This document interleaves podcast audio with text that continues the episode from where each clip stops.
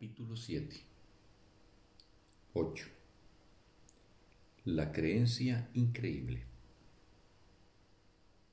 Hemos dicho que sin proyección no puede haber ira, pero también es verdad que sin extensión no puede haber amor.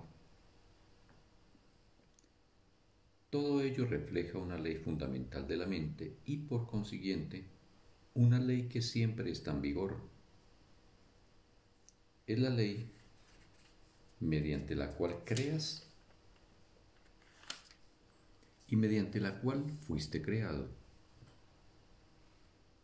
Es la ley que unifica el reino y lo conserva en la mente de Dios. El ego, sin embargo, percibe dicha ley como un medio para deshacerse de algo que no desea para el Espíritu Santo es la ley fundamental del compartir, mediante la cual das lo que consideras valioso a fin de conservarlo en tu mente. Para el Espíritu Santo es la ley de la extensión. Para el la de la privación. Produce por lo tanto, abundancia o escasez, dependiendo de cómo eliges aplicarla. La manera en que eliges aplicarla depende de ti, pero no depende de ti decidir si vas a utilizar la ley o no. Toda mente tiene que proyectar o extender, porque así es como vive, y toda mente es vida. El uso que el ego hace de la proyección tiene que entenderse plenamente antes de que la inevitable asociación entre proyección e ira pueda por fin erradicarse. El ego siempre intenta perpetuar el conflicto. Es sumamente ingenioso en encontrar soluciones que parecen mitigar el conflicto ya que no quiere que el conflicto te resulte tan intolerable que decida renunciar a él. Por lo tanto, trata a toda costa de persuadirte de que él puede librarte del conflicto, no sea que lo abandones y te liberes a ti mismo.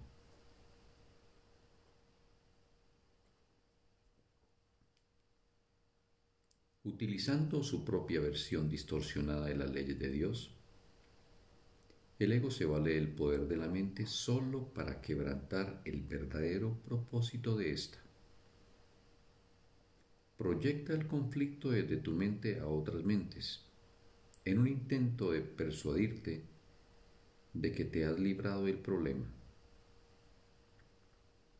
Hay dos errores fundamentales en este intento. El primero es, estrictamente hablando, que el conflicto no puede ser proyectado porque no puede ser compartido.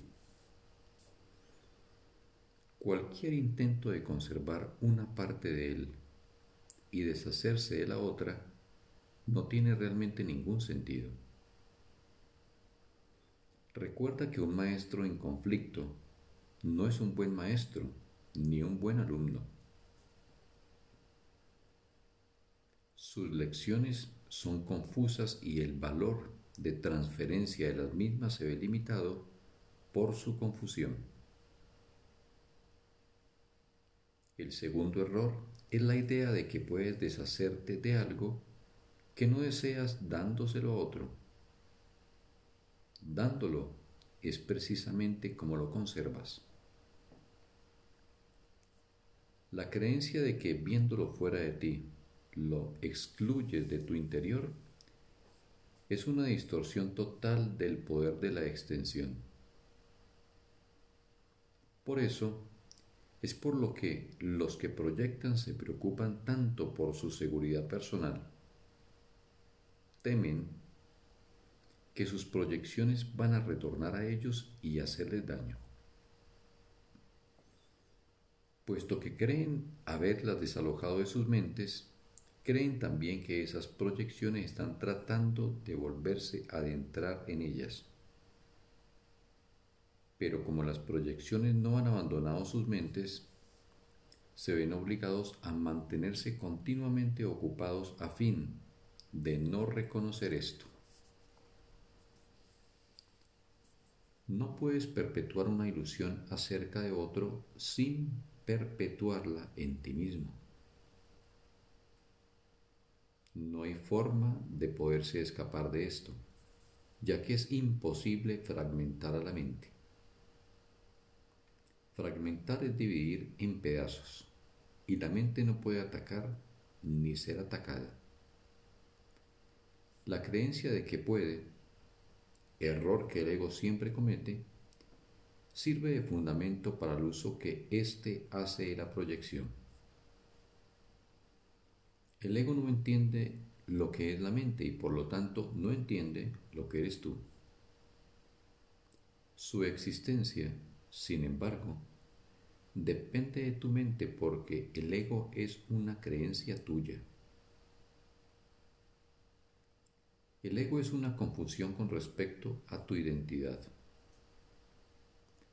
Al no haber tenido nunca un modelo consistente, no se desarrolló nunca de manera consistente.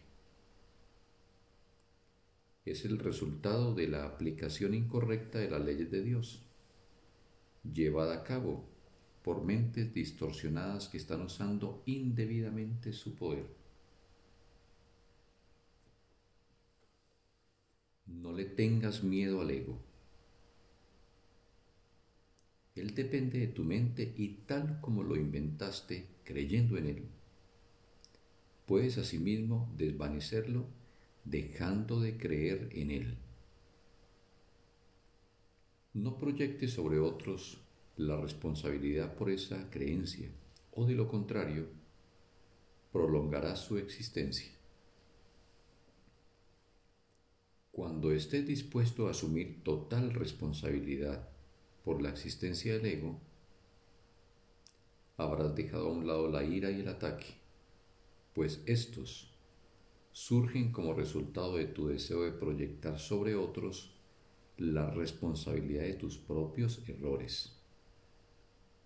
Mas, una vez que los hayas aceptado como tus propios errores, no te detengas ahí entrégaselos de inmediato al Espíritu Santo para que Él los deshaga completamente, de manera que todos sus efectos desaparezcan de tu mente y de la filiación en su totalidad. El Espíritu Santo te enseñará a percibir más allá de tus creencias, porque la verdad está más allá de cualquier creencia y la percepción del Espíritu Santo es verdadera. Te puedes olvidar del ego por completo en cualquier momento que así lo elijas, porque el ego es una creencia completamente inverosímil y nadie puede seguir abrigando una creencia que él mismo haya juzgado como increíble. Cuanto más aprendes acerca del ego, más te das cuenta de que no se puede creer en él. Lo inverosímil no se puede entender porque es increíble. Es evidente que una percepción basada en lo increíble no tiene sentido, pero tal vez no haya reconocido que dicha percepción está más allá de lo que se puede creer, precisamente porque fue concebida por una creencia. Este curso no tiene otro propósito que enseñarte que el ego es algo increíble y que siempre lo será. Tú, que lo inventaste al creer lo increíble, no puedes emitir ese juicio por tu cuenta. Pero cuando aceptas la expiación para ti mismo, decides en contra de la creencia de que puedes estar solo, desvaneciendo así la idea de la separación y afirmando tu verdadera identificación con todo el reino como algo que literalmente forma parte de ti. Esta identificación está más allá de cualquier duda, del mismo modo en que está más allá de cualquier creencia. Tu plenitud es ilimitada porque el estado de ser es infinito. Fin del texto. Un sagrado día para todos.